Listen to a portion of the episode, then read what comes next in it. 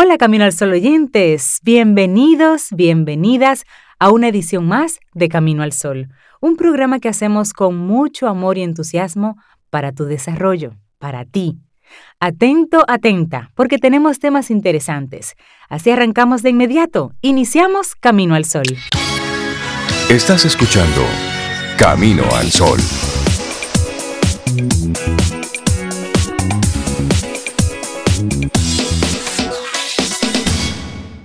Cuando no te toca, no te toca. Ahora, cuando te toca, te toca. Y por ahí va entonces nuestro tema para este viernes.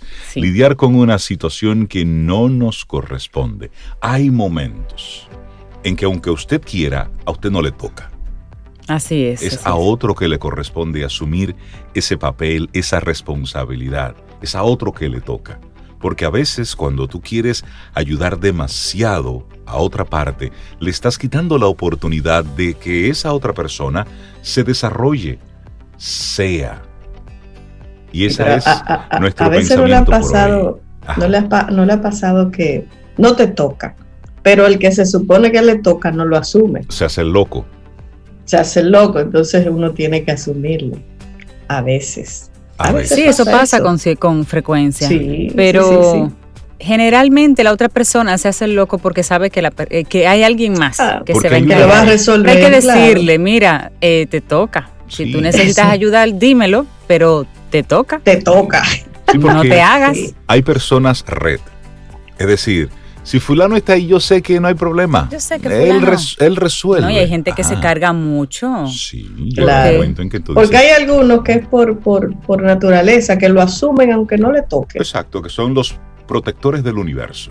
Exactamente, sí, sí, sí. Que también hay que decirle a ellos, mira, eh, no te toca, suelta eso. Exacto. Suéltalo. No puedes ayudar en todo. Y eso está bien. Exactamente. Y como dice Rey, hay que dejar que el otro asuma para que crezca, para que entienda que eso es responsabilidad de esa persona y que lo resuelva. Esa es como la, historia aquella de la persona que ayuda a esa oruga que se está convirtiendo en mariposa mm. a salir poco a poco de ese capullo. Al ayudarla, bueno, pues está impidiendo que esa mariposa que va saliendo fortalezca sus patitas, vaya poniendo todo su sistema en funcionamiento. Y al final, por ayudar, estás desayudando. Claro. claro. Se supone que si tiene la fuerza suficiente para volar, podrá abrir el capullo. Si no, es que no está listo. Ay, la naturaleza que es tan sabia. Hoy arrancamos... que no aprende de ella. Sí, oye, qué cosa tan grande. ¿eh? Señores, hoy es viernes. Estamos arrancando nuestro programa con buen ánimo, buena, buenas vibraciones. Tenemos nuestros invitados, colaboradores que durante estas dos horas estaremos compartiendo con ellos buenos temas y sobre todo la compañía tuya, sí, tuya, Camino al Sol oyente, que estás ahí por las diferentes vías, en caminoalsol.do, también a través de nuestro número de WhatsApp, el 849-785-1110, a través de los diferentes elementos y plataformas. Así es que, buenos días, arrancamos Camino al Sol. Ten un buen día, un buen despertar. Hola. Esto es Camino al Sol. Camino al Sol. Es momento de reflexión. Camino al sol.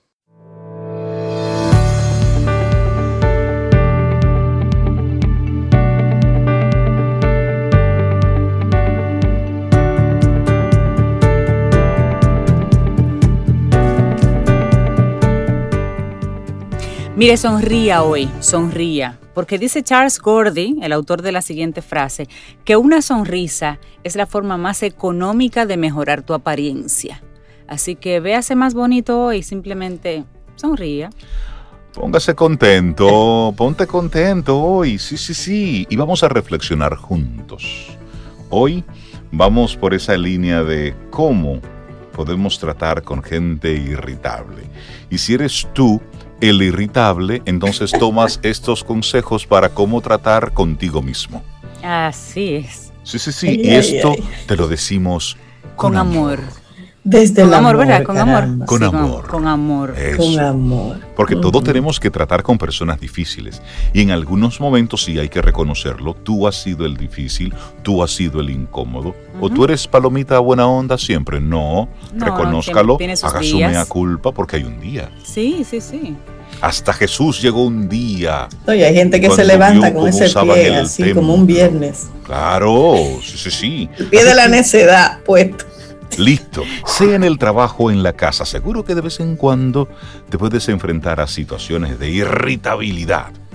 La irritabilidad ciertamente puede ser un obstáculo para la felicidad, pero no debes dejar que domine tu vida. Aquí te vamos a compartir entonces algunas maneras que puedes utilizar para tratar con personas irritables para que no afecten tu ánimo de forma negativa. Así es. Y aquí va la primera, ¿eh? Usa un tono amable o al menos un tono neutral. Es tentador ¿eh? responder en el mismo tono irritable de voz con el que te han hablado, pero hacerlo solo empeorará el desagradable intercambio. Toma en cuenta que estás tratando con alguien en su peor condición, quizás en medio de un mal día, durante un periodo de hipoglucemia y etcétera. Y haz una pausa antes de responderle a esa persona. En esa pausa recuerda usar un tono amable o al menos un tono neutral.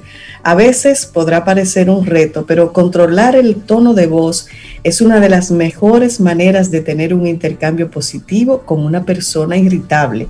No solo no exacerbas la situación, sino que además tu propio tono tranquilo te ayuda a ti a mantener la calma. Ay, sí, y además que la voz, la voz puede ocasionar magia en un momento así, la voz. Antes de ir a los es. puños, se hace mucho en la voz, en la conversación.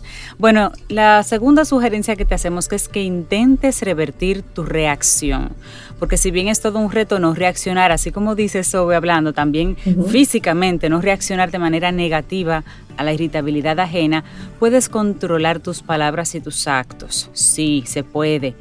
Una de las mejores cosas que puedes hacer cuando te sientes a punto de arremeter contra la irritabilidad ajena es pensar en invertir lo que tú realmente quieres hacer en ese momento. Si quieres gritar, habla suavemente. Baja el tono y habla suavemente. Si quieres cerrar tus puños en señal de frustración, suelta las manos, ábrelas y exhala profundamente. Cuando respondes de manera totalmente contraria a como tú de verdad quieres reaccionar en ese momento, puedes generar una interacción positiva y además, así como la anterior, es otra gran manera de ayudarte a mantener la calma. Así es. Bueno, te compartimos otra forma. No lo tomes como algo personal. A veces hay cosas que simplemente se dieron los elementos para que tú estuvieras ahí. En otro caso hubiese sido otra persona, pues a lo mejor le tocaba a la otra persona. Sí. Es un reto no tomar los ánimos ajenos como algo personal.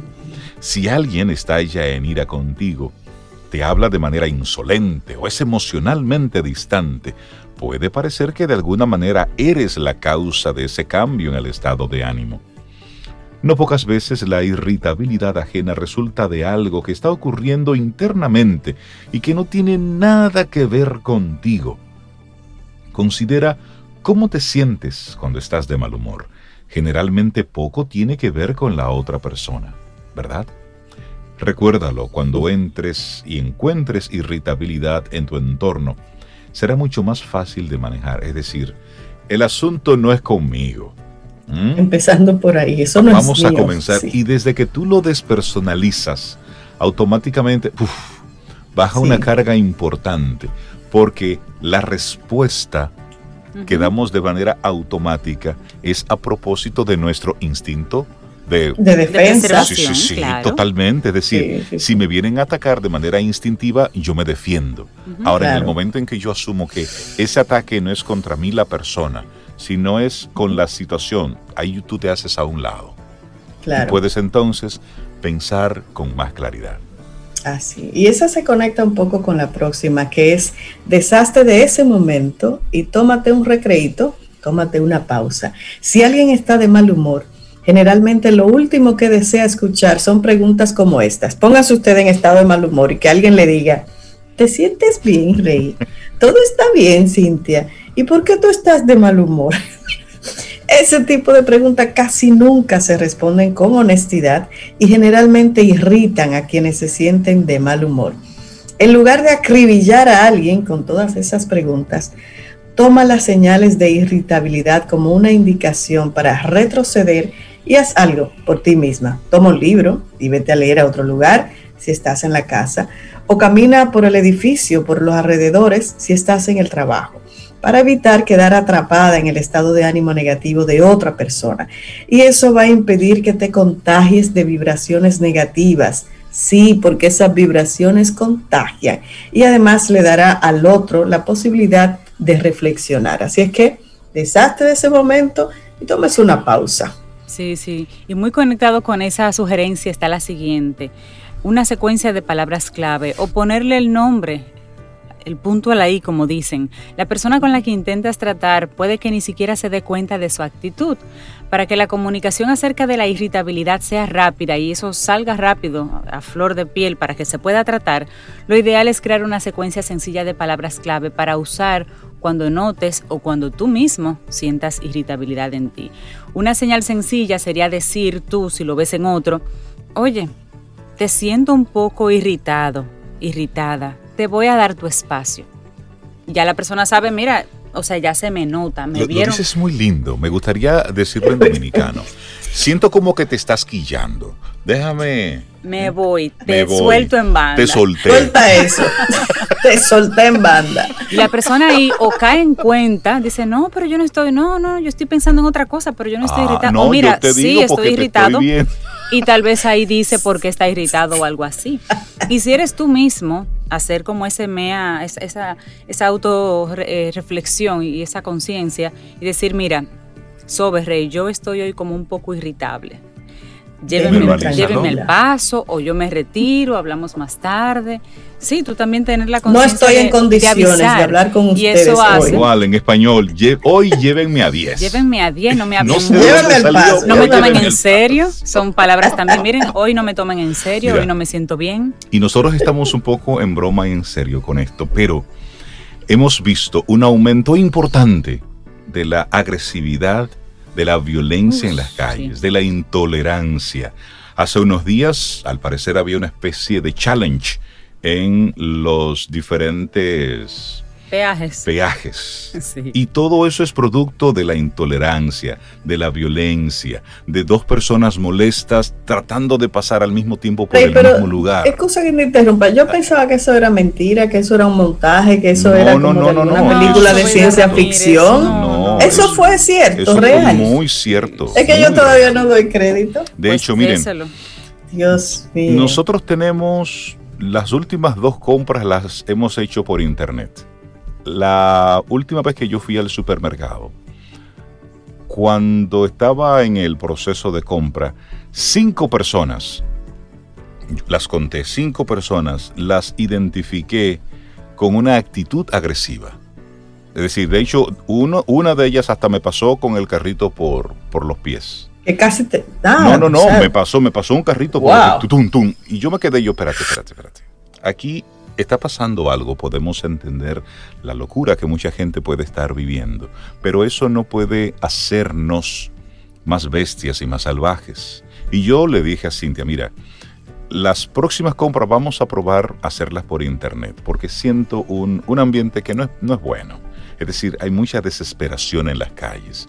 Y eso lo estamos viendo.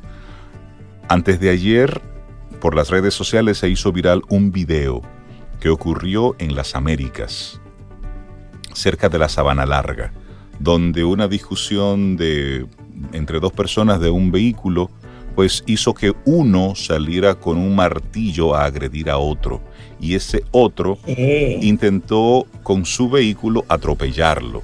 La persona que estaba a pie, que estaba afuera, lo evadió y esta persona entró, es decir, rompió la pared perimetral de un edificio. Y tú dices, pero ¿hasta qué punto están llegando estos niveles de intolerancia que se te importe lanzarle un vehículo a otra persona? Pues miren, a esos límites nosotros llegamos cuando no observamos estas cosas que estamos compartiendo. Ante un momento de molestia, ¿cómo tú reaccionas? Y esto no es más que un increyendo. Si tú te molestas, el otro te responde mal, tú te sigues calentando, el otro se sigue calentando y eso tiene un desenlace fatal. Y todo comienza ahí, en respirar, en bajar el tono, en no personalizar todo esto.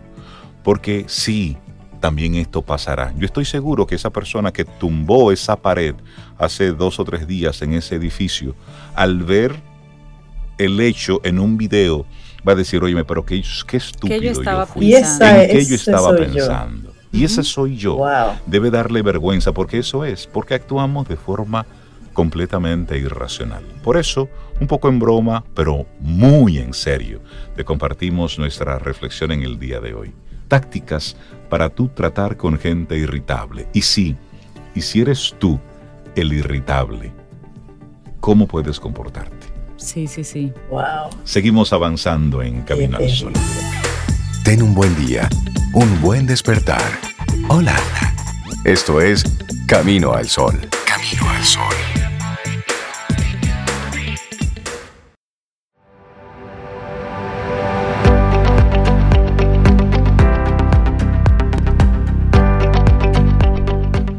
Un proverbio que no especifica de dónde, de qué país o de qué cultura, pero hay un proverbio que dice, y nos pega a todos, no hay árbol que el viento no haya sacudido. Piénselo, ¿eh? Eso aplica para todo en cualquier época. No, no, todo el mundo Ahora mismo estamos todos sacudidos. No hay una persona que pueda decir en este momento que no ha sido impactado. Es cierto. Por el. En mayor o menor grado, pero todos. Mayor o menor grado, pero todos hemos sido impactados. Bueno, seguimos aquí avanzando. Esto es Camino al Sol y le damos los buenos días, la bienvenida a Daniel Abreu, quien es esa persona mágica que cada viernes nos comparte informaciones, contenidos muy potentes relacionados, vinculados con la, con la naturaleza, con la ecología, con la sostenibilidad. Y él habla de eso, lo practica y se formó en ese mundo. Daniel, buenos días, bienvenido a Camino al Sol, ¿cómo estás? Buenos días, maravillosamente bien. Buenos días, Daniel. bueno, Daniel. Qué bueno, es una buena respuesta, maravillosamente bien. Sí.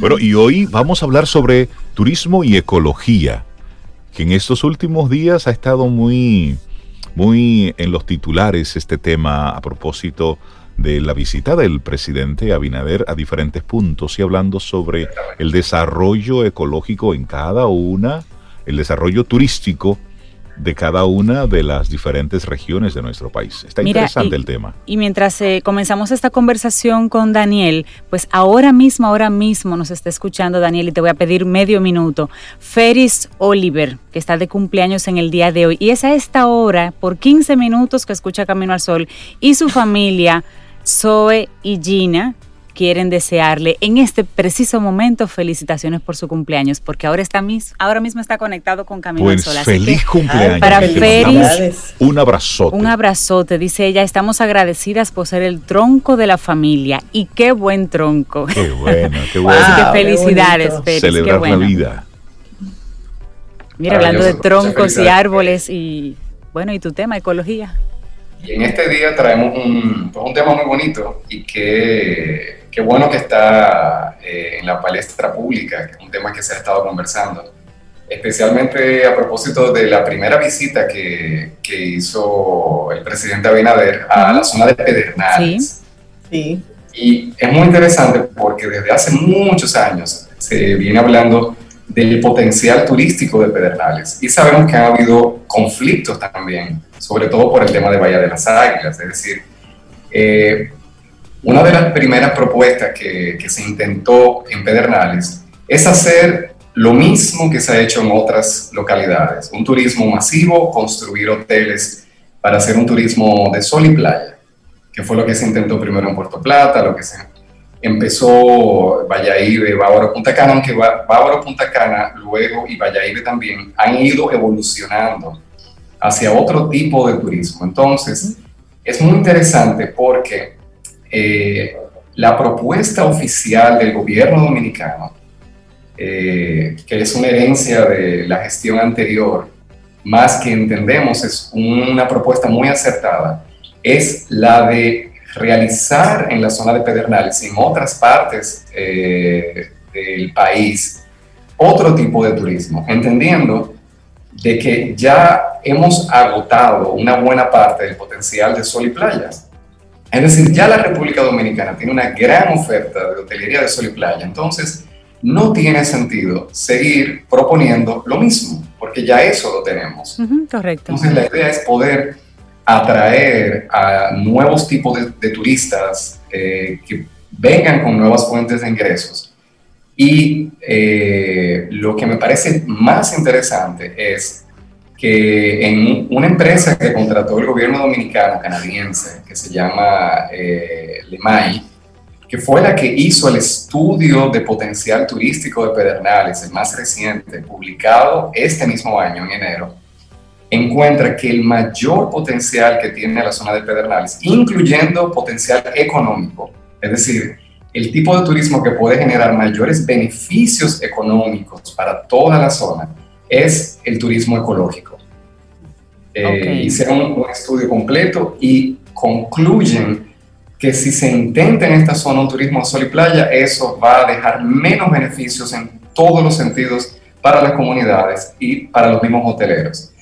Y ellos se basan en estudios que tienen de que eh, el mercado del turismo está cambiando, está evolucionando y la mayoría de turistas del mundo entero, aunque hay unas zonas más que otras, se están haciendo más conscientes de los temas ecológicos y ambientales y están esperando que los destinos que visitan sean más ecológicos. Y aquí quiero compartir eh, algunas estadísticas que, este estudio incluye.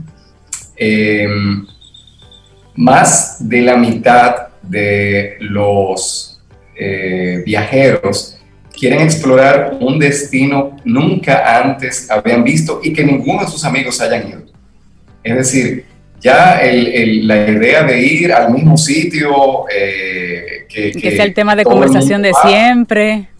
Eso, eso está cambiando. El 96% de lectores de una revista muy importante que se llama Condenas Traveler, 96% de los lectores dicen que los hoteles y resorts deben ser responsables de proteger el área en la que operan.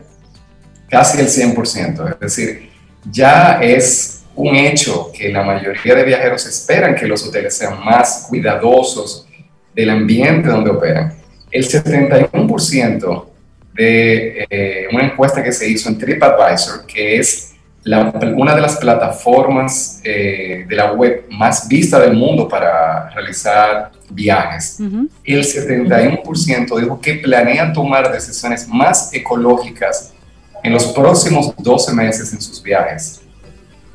71%. Entonces estamos hablando de un movimiento gigantesco y una gran oportunidad. Eh, esto incluye, lo interesante del, turismo ecológico, que también incluye otros tipos de turismo que son muy afines, por ejemplo, el turismo de aventura, que no existe turismo de aventura si no hay un lugar ecológico cuidado que pueda ofrecer ese tipo de turismo. Entonces, Porque en turismo de aventura, el mercado del turismo Turismo de aventura, Daniel, para los Caminos al Sol oyentes, ¿qué, sería en, relación al turismo ecológico? ¿Cuál, cuál es la diferencia? ¿Qué, se necesita? Por ejemplo, el turismo de aventura lo que le agrega a, porque el turismo de aventura es un turismo ecológico enfocado en ofrecer experiencias eh, que, que den más adrenalina, que den más aventura. Por ejemplo, tenemos el ejemplo en Jarabacoa, que se ofrece una experiencia de rafting. Eh, de parapentes y cosas de eso. Eh, en la misma zona eh, de, Samaná, en la zona del valle. y en Cabarete también, los windsurf en Cabarete. Exactamente, el tema del windsurf, el tema de lanzarse de, una cuerda alta hacia, hacia un pozo. Es decir, estas experiencias, eh, incluso también eh, turismo que incluye escalar para quienes... Eh, Cintia, ha hecho turismo de aventura, ella se, se lanzó de un parapente una vez. Una sola vez. Y a Reinaldo hubo que internarlo. A mí me encantó la experiencia, pero le dice que no. Que, de antes que, que, se que yo no vuelvo a hacer eso. sí, a mí me gusta el turismo de aventura. así como tú tenías la curiosidad de tener esa experiencia, hay muchísima gente que la tiene y que el pasito que le falta para tomar la decisión es que haya una oferta bien presentada que te garanticen eh, un servicio profesional seguro. Seguridad. Entonces, eh, tú, qué, qué, interesante, qué bueno que, que, que entre ese testimonio porque así, aunque ya ahora que tú lo viviste, tú dices, bueno, esto no es para mí. No, eso sí es para mí, no es para mi esposo, pero esto es para mí. Ah, a ella le encanta, es para mantener vivo al señor Infante, que le da, tú sabes, de todo. Bueno, imagínate la cantidad de personas que quieren hacerlo y no lo han hecho. Hay mucha gente así sí, sí, en el país, o sea, también el potencial de turismo interno, pero imagínense la cantidad de extranjeros, o los europeos son muy aventureros, por ejemplo, los europeos les encanta como tienen una cultura de, escalar montañas, estamos hablando de millones de personas. Es decir, nosotros en República Dominicana ya no necesitamos limitarnos al sol y playa. Aquí, como en un eslogan que, que, utilizó el Ministerio de Turismo durante un tiempo, que decía que República Dominicana lo tiene todo. Sí. Y es verdad. Nosotros lo tenemos todo. Entonces, eh, lo que, un dato que mucha gente no conoce de la propuesta de Pedernales es que hay una propuesta muy seria, tan seria de hacer un turismo diferente, de que se está proponiendo convertir a Cabo Rojo, que es parte de la sí, provincia hermoso, sí, sí.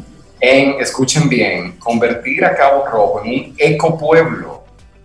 Ecopueblo. Un pueblo ecológico y esto no es una fantasía. Recordemos que en la misma zona de Barahona Pedernales tenemos uno de los parques eólicos más grandes de Centroamérica y el Caribe, posiblemente el que tiene más capacidad. Del Caribe es el que tiene más capacidad y uno de los más grandes de Centroamérica y el Caribe. Eso ya está en la zona de Pedernales y Bauruco. O sea, no estamos hablando de una fantasía. En Cabo Rojo hay un proyecto de eh, montar una planta de energía solar muy importante. Recordemos que esa zona es una de las zonas que menos llueve del país. Sí. Por eso, Bahía de las Águilas era tan, es tan atractiva para el turismo de sol y playa, porque no llueve. Eh, lo bueno de esta propuesta es que no necesitamos invadir Bahía de las Águilas, de las Águilas para desarrollar el turismo de Pedernales. No es necesario. Solamente, de hecho, la propuesta del gobierno en este momento es convertir a Pedernales en un punto líder de turismo de conservación. Ese es otro tipo de turismo. Turismo de conservación. Hay millones y millones de personas, y esto lo saben muy bien los costarricenses, que están dispuestos a hacer un turismo específicamente para ir a un lugar donde se está cuidando la naturaleza. Y Daniel, por ejemplo, en Pedernales, las condiciones climáticas, eh, los atractivos, ¿qué tenemos allá que pueda ser tan, tan potable esta propuesta? En Pedernales hay de todo. Eh, primero, eh, están manglares. Hay una zona muy importante de mangles, de lagunas. Está la Laguna Cabral, que es una laguna hermosísima con eh, bueno, en la Laguna Cabral, que muy pocas personas han tenido la oportunidad de visitar, eh, hay en algunos momentos del año hasta flamencos. ahí llegan. Imagínense ustedes qué paisaje más hermoso.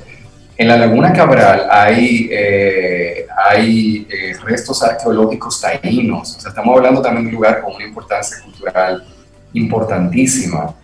está el hoyo de Pelempito, que también es. Que el hoyo de Pelempito es una maravilla natural. Para las personas amantes de la naturaleza, hay muchas, muchas personas que buscan lugares así, lugares especiales, lugares que están protegidos, lugares que están resguardados. Es un lugar que es un parque nacional. Un lugar hermoso porque tú de repente te metes en, un, eh, en un, lugar con otro clima húmedo, con, en un bosque húmedo. Totalmente.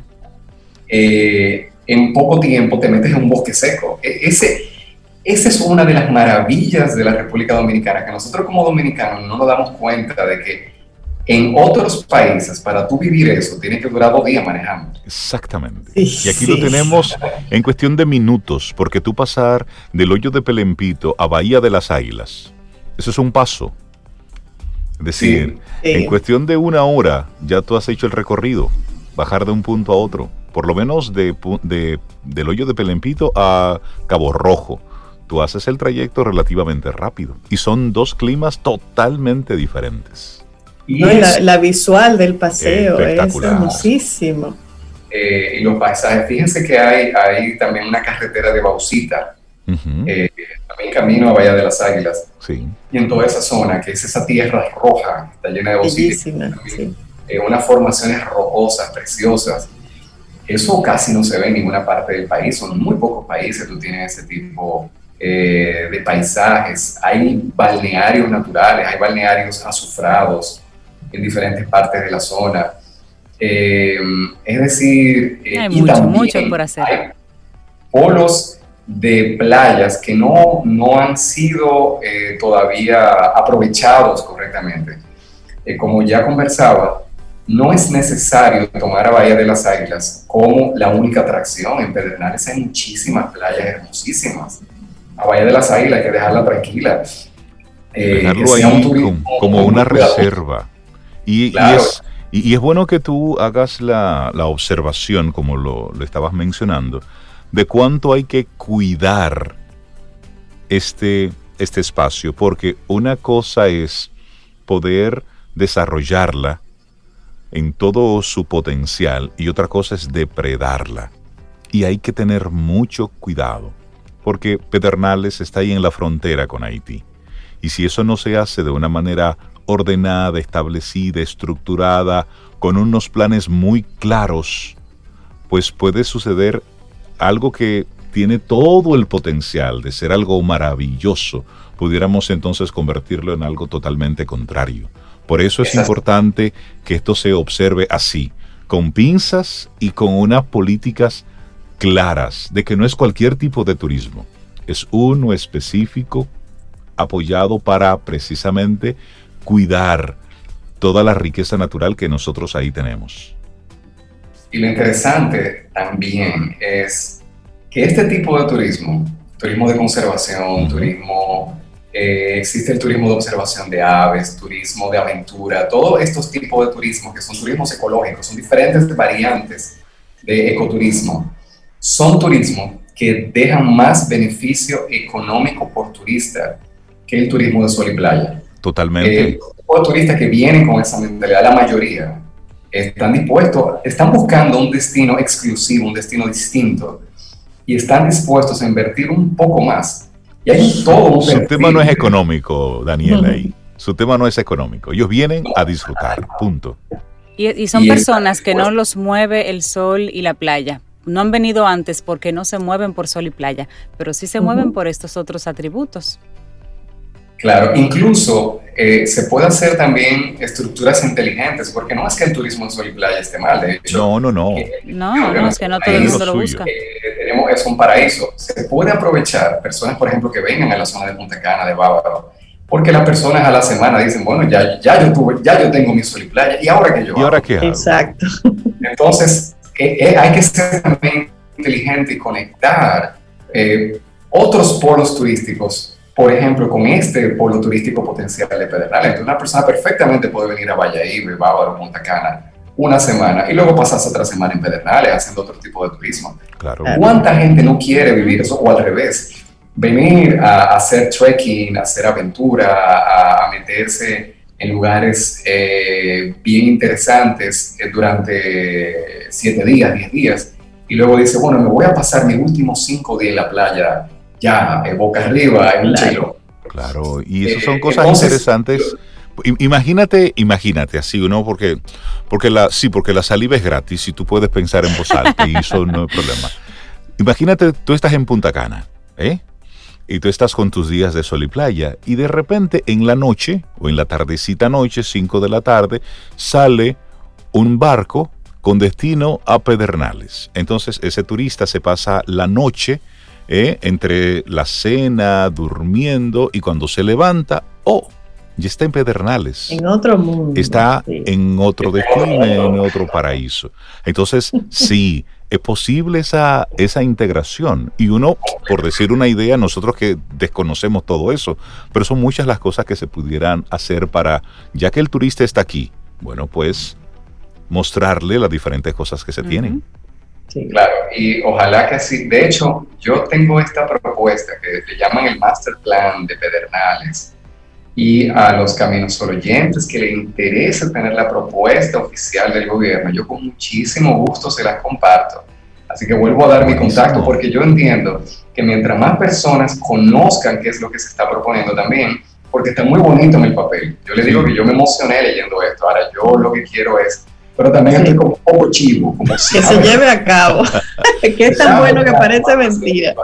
Será verdad. Entonces, mientras más personas con sensibilidad conozcan esto, entonces más personas que le puedan dar seguimiento al gobierno. Totalmente. Y, que le tengan que rendir cuentas y que puedan preguntar, oye, pero tú prometiste hacer esto, ¿dónde está? Eh, así que me pueden contactar por Instagram eh, en conexión con x.natura, ese es mi Instagram, conexión.natura, y eh, a mi email, danielabre.gmail.com, Daniel Abre, o sea, mi nombre, pero sin, sin la U, danielabre.gmail.com y yo con muchísimo gusto les envío directamente este plan, porque el conocimiento es poder, ¿verdad? Totalmente. Así es. Daniel Abreu, muchísimas gracias por compartirnos estas buenas nuevas. Esas son noticias buenas, posibilidades de desarrollo, de crecimiento, de potenciar los recursos que tenemos, cuidándonos, cuidándolos y al mismo tiempo que sirva de, de beneficio y de riqueza y desarrollo para para las comunidades que ahí lo tienen. Y sí, puede ser totalmente sostenible. Daniel, que tengas un preciosísimo día y muy buen fin de semana. Gracias por esa buena noticia. Qué bueno. Vida. Música. Noticia. Entretenimiento. Camino al sol.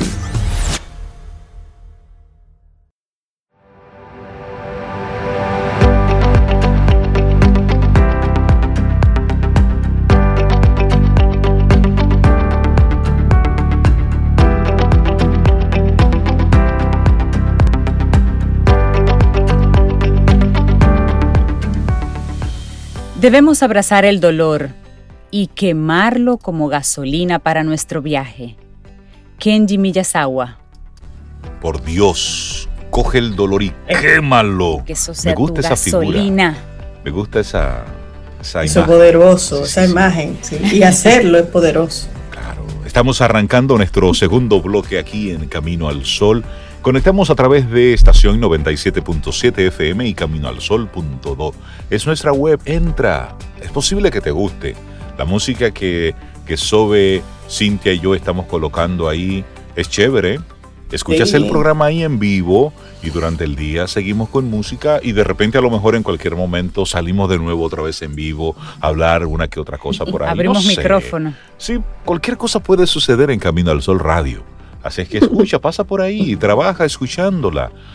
¿Y si te gusta? Ajá. Y si... De hecho, por lo menos está pensada para acompañarte. Yo trabajo con ella y me paro y bailo un ching y luego sigo trabajando. ¿Y te gusta? Sí, sí, sí, sí, sí. Y además tenemos música, música del mundo. Es decir, es, es diversa. Y, eso es lo mejor. Y, de, y de otras épocas, de otros tiempos, porque vamos aprendiendo mucho con Melissa Moya, nuestra profe de música. Entonces ella habla aquí, nosotros vamos cogiendo de lo que ella dice y vamos entresacando y colocando musiquita. Y hablando de Melissa Moya, adivina quién anda por aquí. Melissa. Buenos días, Melissa. ¿Cómo estás? Hola, Melissa, ¿cómo estás? Bien, gracias a Dios. Buenos días y bienvenida. Qué bueno. Como siempre, tus temas musicales así tan interesantes. Hoy nos traes música en la Edad Media y seguimos haciendo un viaje maravilloso en el tiempo contigo. Correcto, nosotros la, donde nos quedamos en el capítulo de la historia de la música es eh, era en la edad antigua y ya pues corresponde hablar de la edad media. En la edad media pasaron muchas cosas, pasaron muchas cosas y de hecho hoy nosotros vamos eh, a introducir lo que dentro de lo que pasó y ya luego profundizaremos en, en, cantos específicos.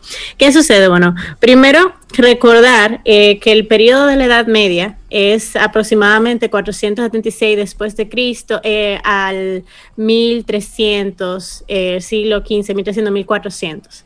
Entonces, em, sucede que el sistema cambia ahora aquí ya se sustituye el sistema esclavista por el feudalismo.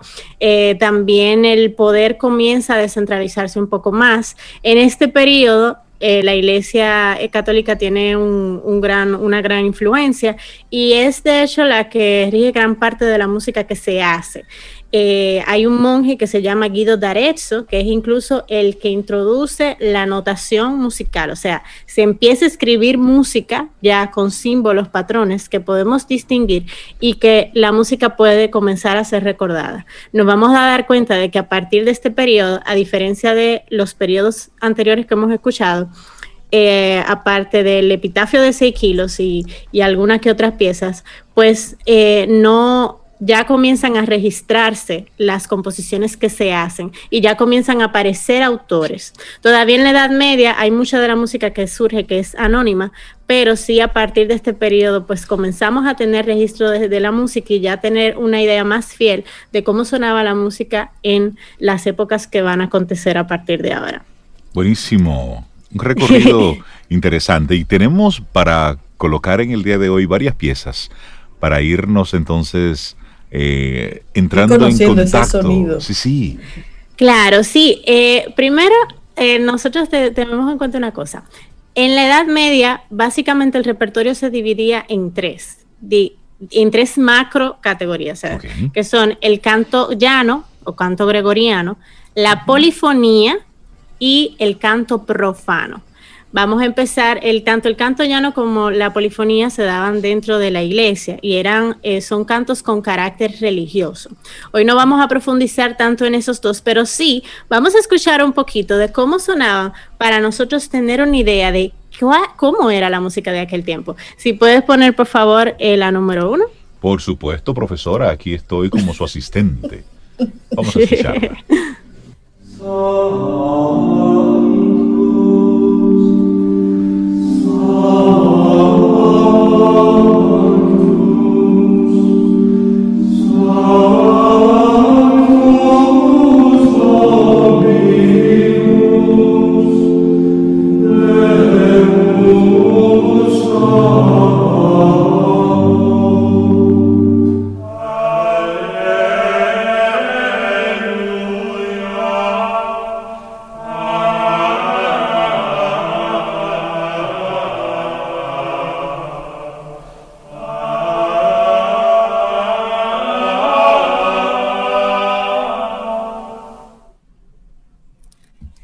Lo que nosotros acabamos de escuchar son dos fragmentos de piezas diferentes y podemos notar una diferencia entre el primero y el segundo. En el primero todas las voces cantaban unísono, o sea, cantaban la misma nota al mismo tiempo.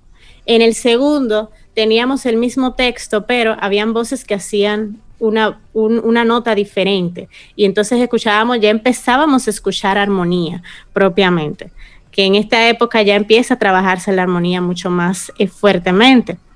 Y algo que es súper interesante, antes de que surja incluso esa polifonía, lo que empieza a hacer es que a los cantos llanos, o sea, la monodia, mono viene de uno, significa que solo hay un tono al mismo tiempo, eh, se agrega una voz, un bajo, que permanece en una misma nota. Por ejemplo, vamos a hacer una demostración en vivo. Yo quiero la ayuda de Reinaldo. Oh, Tú vas a hacer lo siguiente. No. Y ahí, Rey. A ver. Tú vas a hacer lo siguiente. Oh, allá abajo, en tu tono. Profundo, allá abajo. Vamos, vamos, vamos. Tú vas a coger mucho aire y tú te, vas a quedar con esa nota solamente. No, Melissa, no. Tú, no, tú, no, vas a hacer eso, Melissa. Exacto, sin No, vamos, a hacer un, vamos a hacer un dúo. Es que vamos a cantar todos. Claro, claro, pueden cantar todos, vamos. Dale. Pero hagan esa nota, ¿sí? Una, dos Oh. y.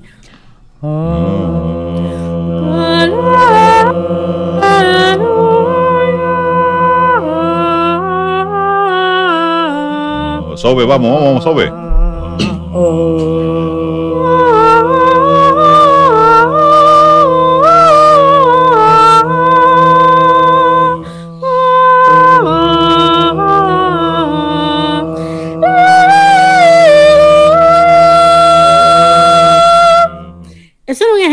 Algo que pasaba en esa época. Y se hacía tanto con el órgano como lo podía hacer una voz bajo. Que Bravo, bravo. hacía Y apla- el aplauso. misma. Eso, pero esta Melissa es terrible. Yo te escogí, Rey, porque que tú tienes un, Por la un voz, grave ahí, sí, un bajo. Sí, porque lo que pasa es que quienes más hacían esto en aquella época eran los cantores que, eh, que cantaban más grave. Eh, los cantores eran mayormente, o sea, eran hombres. Después, eh, con el tiempo, se fueron agregando también eh, voces de niños y ya eso, por lo menos dentro de lo que es el canto religioso.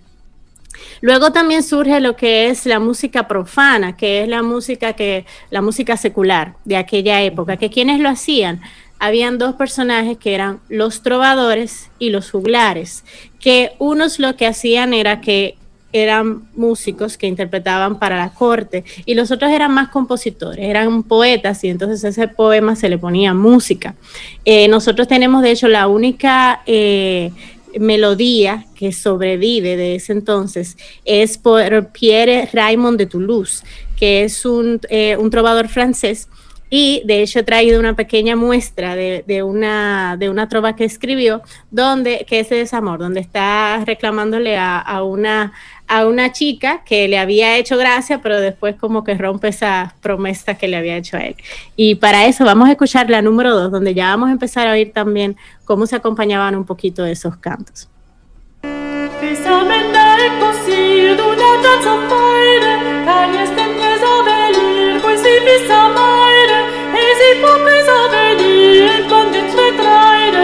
A.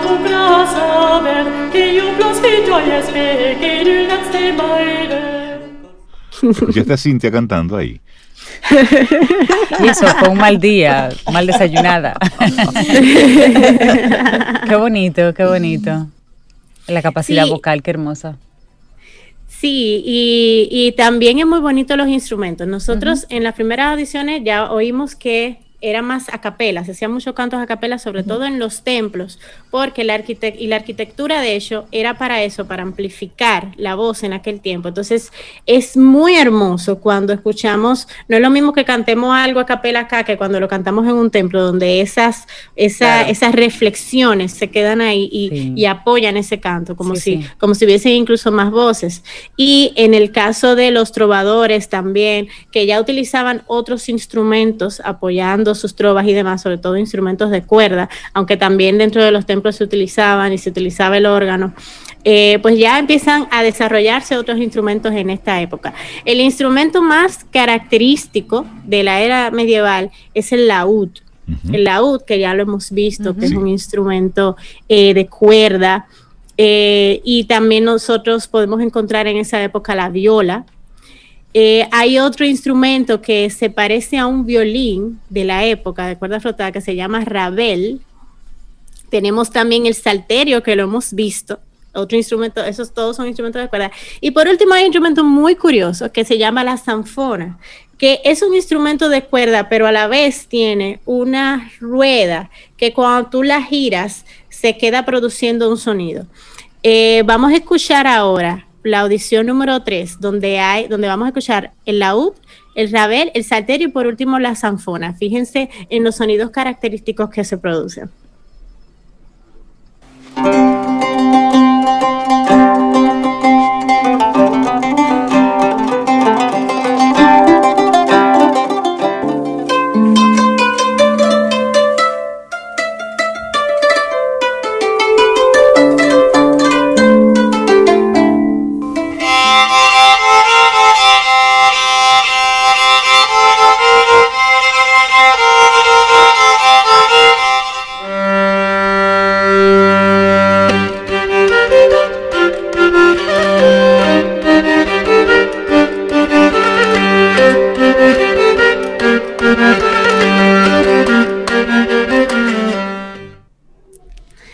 Ese que ustedes oían, eso que parece una percusión, de es el mismo instrumento que lo produce. La rueda que se queda. Ajá. Pero suena muy moderna esa, esa, esas tres que, que escuchamos ahora.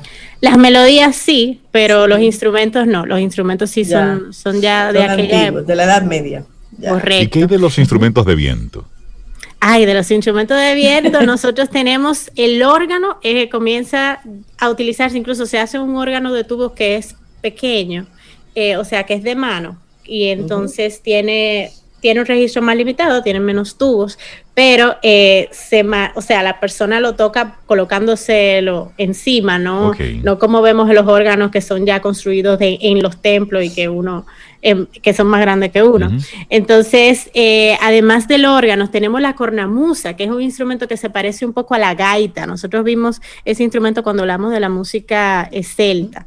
Eh, y eh, eh, son los instrumentos, ahí están las chirrimías que ya lo hemos visto, que son unas flautas, eh, no, pero lo- los sonidos así nuevos que conocemos en esta, eh, de los instrumentos de viento, vienen siendo el órgano y la cornamusa. Vamos a escuchar ahora una audición, la número 4, con el órgano, un fragmento de órgano y luego la cornamusa tocando.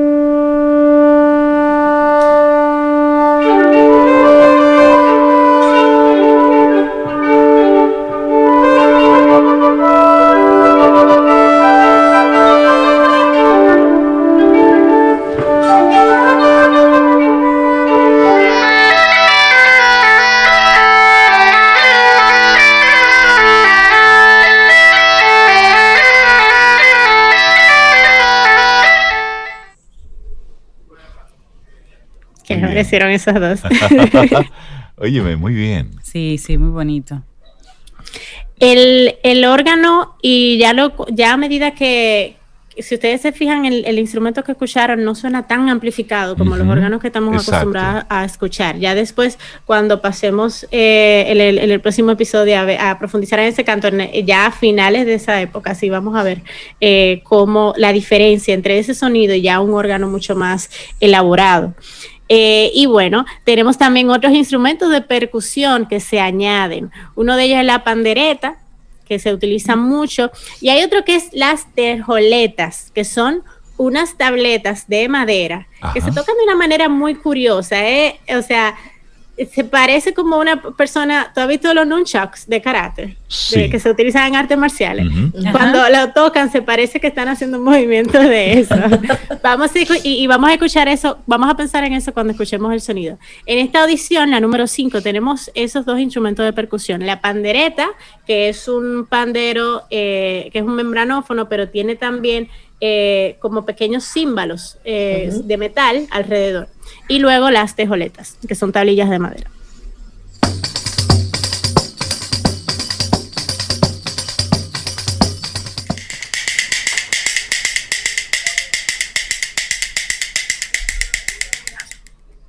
Ok. Qué bien, ¿eh? Sí. Eh, y bueno, en todo- nosotros vamos a ver cómo todos esos instrumentos Ajá. Forman lo que cuando nosotros escuchamos o vemos alguna película de aquella época, vemos cómo todos esos instrumentos nos van a trasladar precisamente a eso. Entendemos porque la música eh, en, la- en cualquier audiovisual que sea de esa época va a sonar así, muchos vientos, mucho laúd, también las melodías que nosotros oímos que parten de, de, o sea, de esas melodías que había en esa época que se parecen a lo que nosotros vimos en el, en el episodio cuando hablábamos de la música celta también. Y por ahí, bueno, ahí, ahí comienza, o sea, en la era medieval comienza ya a estudiarse más profundamente la armonía, comienzan a hacerse eh, más tratados. E imagínate, son, estamos hablando de aproximadamente 10 siglos. De, de, de música, 10 siglos de historia y con ello Por pues la música también va creciendo. Óyeme, qué, qué- qué interesante ese, ese recorrido, ver esas constantes de instrumentos de cuerda, de vientos, de percusión, el uso de las voces y sobre todo su aplicación en la vida. Es decir, cuál era el uso que tenía la música en esa época, Melissa. Y Claro. cómo, cómo- cómo se fue transformando la música también, porque como venimos desde la antigüedad que nos está enseñando Melissa ahora, por eso decía ahorita, esta suena más moderna, porque recordé la que habíamos escuchado en, en clases anteriores con la Eh, profe sí, y de hecho eh, la- es muy interesante porque si se fijan en la antigüedad, que sobre todo había mucho politeísmo, había muchas actividades, eh, ha- había, había música como para cada cosa. Aquí vemos también que en la Edad Media hay música para cada cosa. ¿Qué es lo que premia en la Edad Media? Bueno, hay ya una filosofía de vida teocéntrica, o sea, ahí está el cristianismo, está el islam, Exacto. están también, y está, bueno, eh, la sociedad que sigue creciendo y entonces eh, aquellos músicos eh, en las calles y demás siguen tocando y siguen manifestando lo que ya conocen y desarrollando esa música. Entonces es interesante como la música sigue siendo parte de todas esas actividades. Y de hecho, a- ahí por, por lo menos como lo que más premia es eso, música religiosa y, y en menor medida la música profana. Solamente dentro de las religiosas se empiezan a hacer muchísimos, muchísimos repertorios, repertorios que nosotros conservamos incluso hoy y partituras que incluso en la notación van evolucionando, que interpretar una partitura de aquella época es el, el- el lenguaje es un poquito distinto ahora, pero vemos que el lenguaje que se usaba en esa época es el primero para que da paso al que tenemos ahora.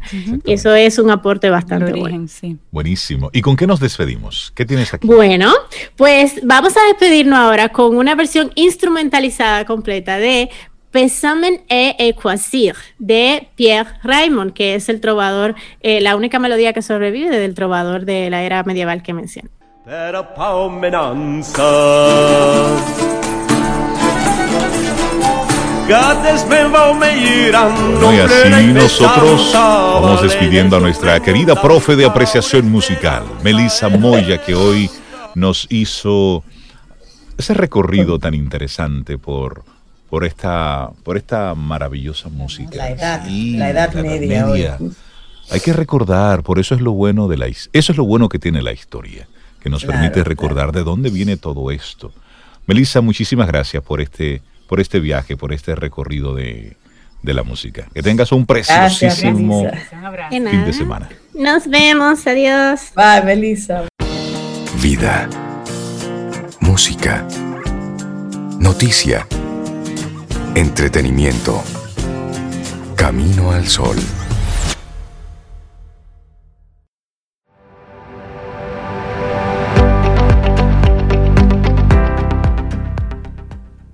Y seguimos con las frases atadas al tema del día. Dice Bernice Johnson en este caso, se supone que los desafíos de la vida no están para paralizarte, están para ayudarte a descubrir quién eres. Así es. Bueno, seguimos avanzando en este hermosísimo camino. Hoy es viernes, estamos a 11 de septiembre y tenemos con nosotros al doctor Robert Reed, infectólogo pediátrico del Hospital Joe DiMaggio, parte del Memorial Healthcare System en la Florida. Y lo tenemos gracias a la, a la tecnología. Y doctor Robert Reed, buenos días, bienvenido a Camino al Sol. Un privilegio tenerlo aquí en nuestro programa. Muchas gracias, es un placer estar con ustedes. Bienvenido siempre, doctor. Los niños y el COVID, doctor. eh, bueno, todavía toda la información relacionada con el COVID es como una construcción en proceso. Todavía se están validando datos, eh, son suposiciones que se validan, se confirman o se cancelan. Pero desde el principio se está hablando mucho y por la cantidad de infectados adultos, que como que los niños eso no les afecta, no les hace mucho daño. Entonces, hablemos un poquito de este tema central, la relación del COVID con los niños Los niños. específicamente, más que con los adultos. Sí, eh, desde un principio de la epidemia empezamos a ver que la mayoría de los pacientes eran adultos y los niños que se afectaban casi siempre eran los adolescentes eh, que tenían alguna comorbilidad como obesidad, hipertensión, diabetes, una malignidad, un proceso autoinmune. Pero eh, muy temprano, eh, ya después de unos meses de que empezó la epidemia en Inglaterra y en otros países de Europa, empezamos a ver un síndrome inflamatorio multisistémico que está afectando a los niños, que sigue siendo raro, pero es, eh, es algo que puede, eh, ha causado muertes y puede ser muy severo y hay que estar pendiente para que si ellos manifiestan alguno de estos Los síntomas, síntomas. que como se presenta actuar rápido. Así es. Doctor, Pero sí, claro, y los niños también, perdón, los niños también, no solo eh, la mayoría pueden ser asintomáticos, pero pueden ser portadores del virus y transmitirlo. exactamente, Eh, doctor, las manifestaciones del COVID en los niños, ¿es igual que las manifestaciones en los adultos? Bueno, en la- eh, hay dos manifestaciones que vemos típicas en los niños. En la etapa aguda, cuando adquieren la infección, es bastante similar, pero es, por lo general es más benigna. Eh, Síntomas respiratorios, puede tener una fiebre, a veces asociado con eh, problemas gastrointestinales, diarrea, vómito. Pero la, la- la- en donde estamos viendo más problemas, en nuestro hospital hemos tenido 40 niños con el síndrome inflamatorio multisistémico y estos niños se presentan con una fiebre alta, eh, una erupción en la piel, conjuntivitis, puede tener una adenitis cervical y, pueden llegar a hacer un shock eh, eh, y casi siempre es de origen cardíaco, no respiratorio como en los adultos, So, es un poco diferente y esto es después de ello haber pasado una infección que ya ha sido asintomática o con pocos síntomas es que desarrollan este, este proceso. Ah, interesante. O sea, la relación. Entonces- ok. ¿Y, y cuáles serían las señales, eh, doctor, para un papá o una mamá que tenga un niño? ¿Cuáles serían las señales de alerta? Sí, eh, por ejemplo, alguien en la casa lo ha tenido o el niño tuvo algunos síntomas eh, muy pocos, hacía dos a cuatro semanas y ahora está desarrollando fiebre alto o puede ser que no se sabe si hubo un contacto, pero desarrolla fiebre alto, eh, deja de comer, puede quejarse de dolor abdominal, a veces se manifiesta con, con dolor del cuello o dolor por toda parte del cuerpo, diarrea, vómitos. Así que en estos tiempos que, que hay, especialmente en nuestro país, que hay tanta COVID, si un niño que tiene fiebre, usted debe estar en contacto con tu pediatra para que él te dé un seguimiento de cerca y cualquier síntoma, conjuntivitis, algo eh, que sugiera este síndrome, evaluarlo temprano y el tratamiento por lo general es muy efectivo y los niños, si lo tratamos a tiempo, a tiempo responden bien y, y todos los casos que hemos visto en mi hospital se han resuelto sin ninguna secuela, gracias a Dios. Pero si han tenido, doctor, como punto común que son niños que han estado afectados de, de COVID anteriormente o estuvieron en un entorno donde el COVID estuvo presente. Es como la, Exacto. la causa raíz, digamos, o, o facilita el proceso. casi siempre, todos los niños que tienen este síndrome le pueden hacer la prueba de anticuerpos y salen positivos. Quiere decir que ya han tenido el virus antes, aunque no han enseñado manifestaciones posiblemente. Doctor, aunque usted está en la Florida, también tiene el corazón puesto en República Dominicana. Y no es secreto para Así es. nadie que nuestro país es el de la región del Caribe con más casos. Ya sobrepasamos los 100 mil.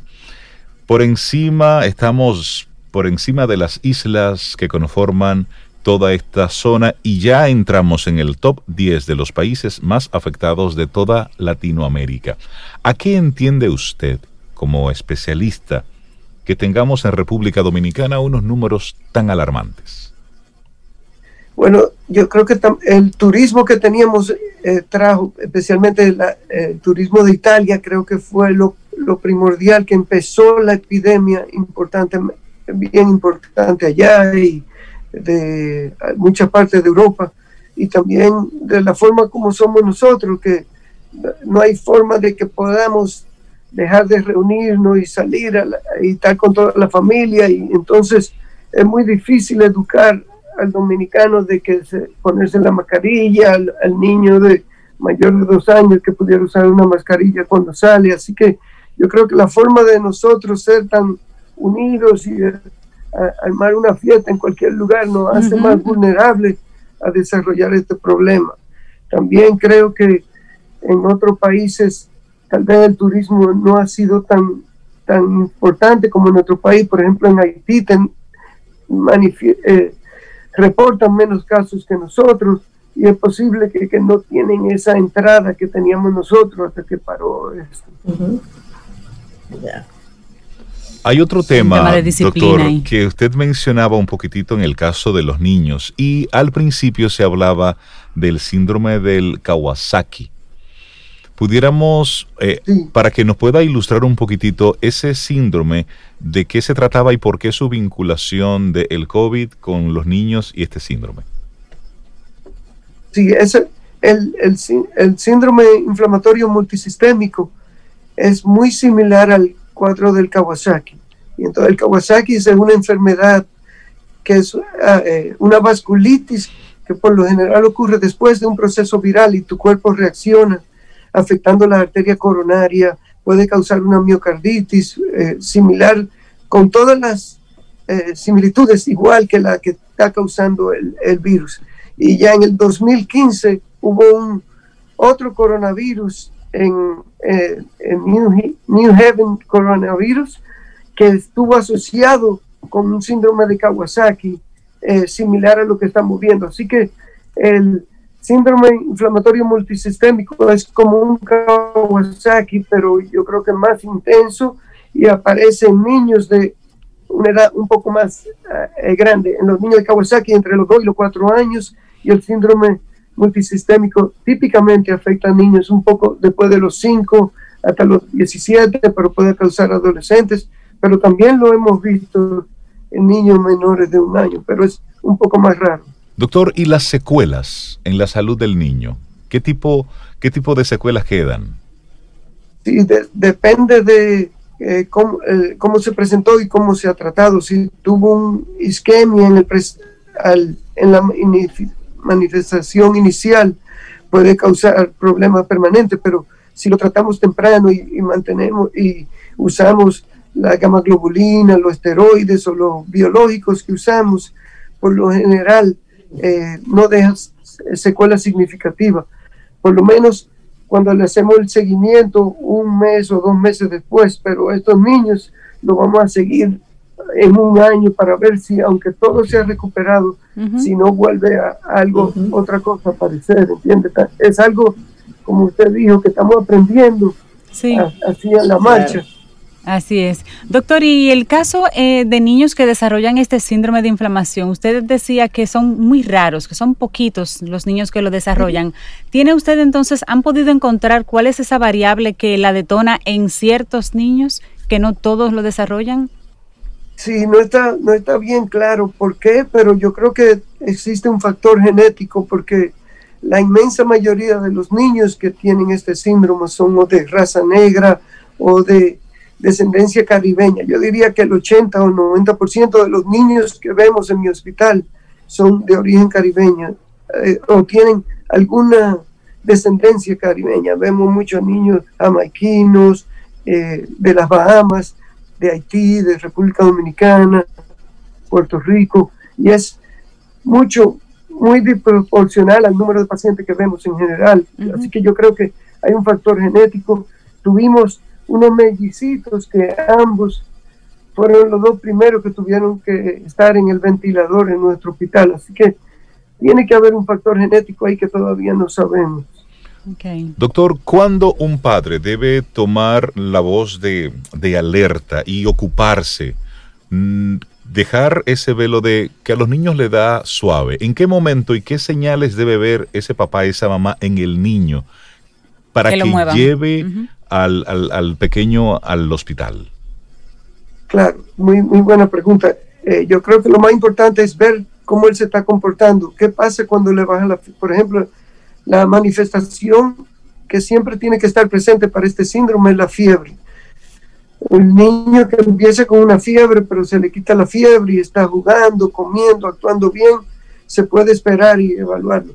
Pero el niño que empieza con la fiebre, está tumbado, deja de comer, está vomitando, que se, se puede deshidratar, no está orinando bien, tiene diarrea, un dolor abdominal severo o un dolor sistémico que no lo deja actuar normal, son signos que debe ser evaluado y estar en contacto con tu pediatra.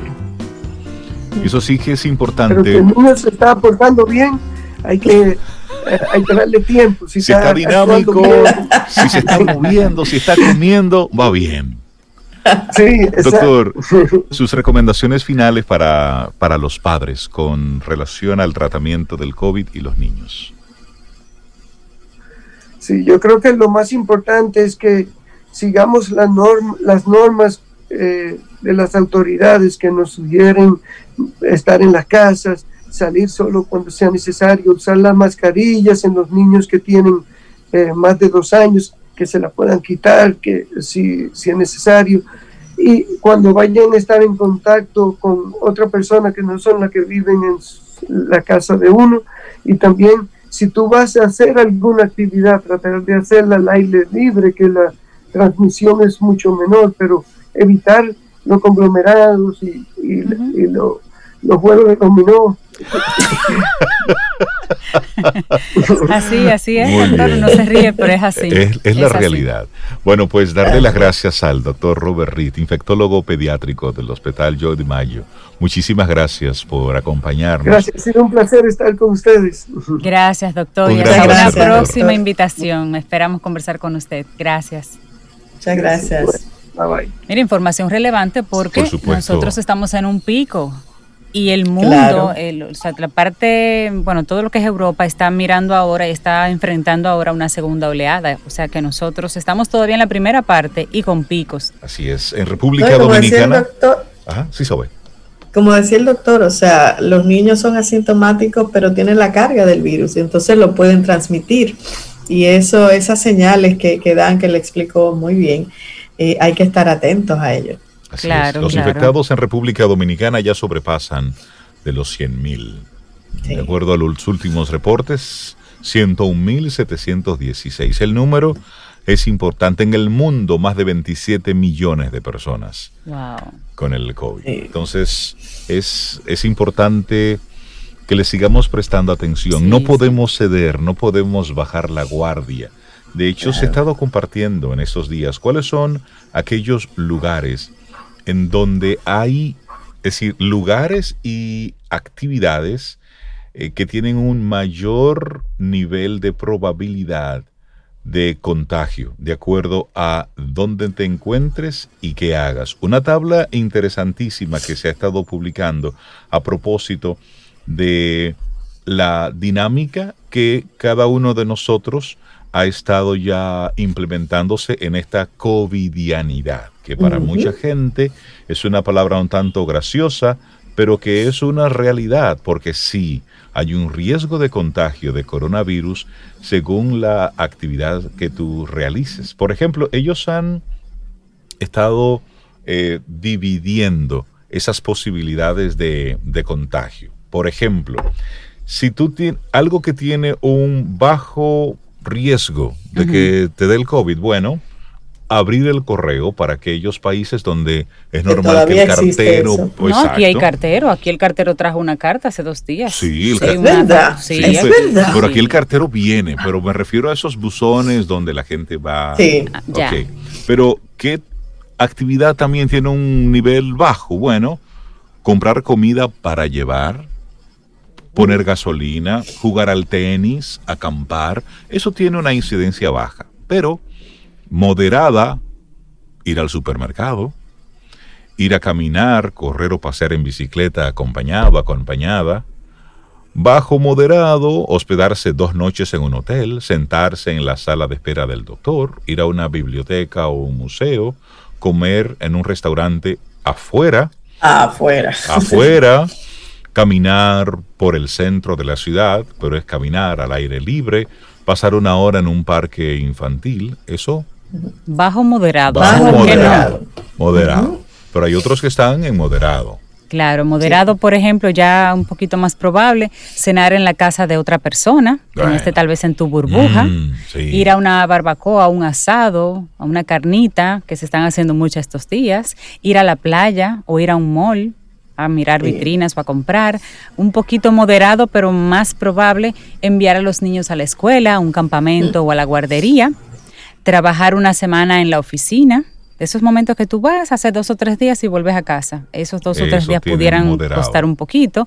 Nadar una, en una piscina pública o visitar a una persona mayor en su casa. Pero hay otra categoría y ya ahí un poquito entrando a rojo. Esto es moderado alto. Ahí se va calentando, Zoe. Oigan bien, chicas, sí, ahí, ahí se va calentando. Chicas, chicos, moderado alto. Ir al salón de belleza o a la barbería. Por eso es que Reinaldo tiene la barba, que, que- para no ir a la barbería. exacto. Cuidándose. Moderado alto. Comer en un restaurante, dentro, dentro. Ir a una boda o a un funeral. Estamos hablando moderado alto. También viajar en avión. Jugar al baloncesto por el toque sí, muy que hay entre las personas. Y también, y esto me da cosita, abrazar o dar algún apretón de manos a alguien. Eso es moderado, Moderado alto. alto. Y si nos quedamos con el alto, preste muchísima atención. Altísimas probabilidades, comer en un buffet, donde la gente va seleccionando y va cogiendo cosas. Ir al gimnasio. Y por eso un- nunca entendí, Rey, por qué abrieron los gimnasios. Porque abrieron los gimnasios. Eso Nunca lo entendí. No lo entendimos. Está considerado en el rango más alto. Sí. con sí, todas sí. las medidas de seguridad que sabemos que la toman, pero Sí. hay unas posibilidades reales. Ir a un parque de diversiones o al cine, eso también sumamente alto. Ir a un concierto de música o un estadio de deportes, altísimo. Asistir a un servicio religioso con 500 o más fieles, altísimo. Y también ir a un bar, alto, alto, altísimo. Son las probabilidades de, de contagio. Estos son, un, este fue un ranking que se hizo con el, con el interés precisamente de dar luz a la gente de en esa reactivación económica, en ese volver un poquitito a la calle, de acuerdo al tipo de actividad que tú realices, cuáles son los niveles Claro. de, de contagio probables. Y hay uno- unos criterios, Rey, que se tomaron en cuenta, Cintia, para, para realizar este ranking, ranking. Por ejemplo, la clasificación de 1, que es la menos arriesgada, hasta la 10, que es la más arriesgada, sigue unos criterios específicos como son si las actividades son realizadas en el interior o en el exterior. Exacto. Otro es la proximidad con otras personas. También el tiempo de exposición al virus, la posibilidad de seguir las prácticas de prevención, como son el uso de las mascarillas, por ejemplo, y el riesgo de que una persona se contamine realizando la acción. Y por eso dos actividades muy distintas pueden ocupar la misma categoría. Exactamente. Así es que vamos a cuidarnos. Es, es fin de semana. Ya Sí. hemos visto cómo eh, la desesperación por salir nos está jugando una mala pasada. República Dominicana está ocupando lugares impresionantes en cantidad de contagiados por nuestra conducta. Mire, cuídese, evite llegar a la emergencia de un hospital, evite contagiarse, porque ya una vez te contagiaste ya, ¿eh? A ver lo que va a suceder. Claro. Es eso. Claro. Entonces, ojalá y que tengamos en este fin de semana un poco más de conciencia, un poco más de, de cuidado. Sigue el toque de queda. Durante el fin de semana seguimos específicamente con, con los horarios establecidos.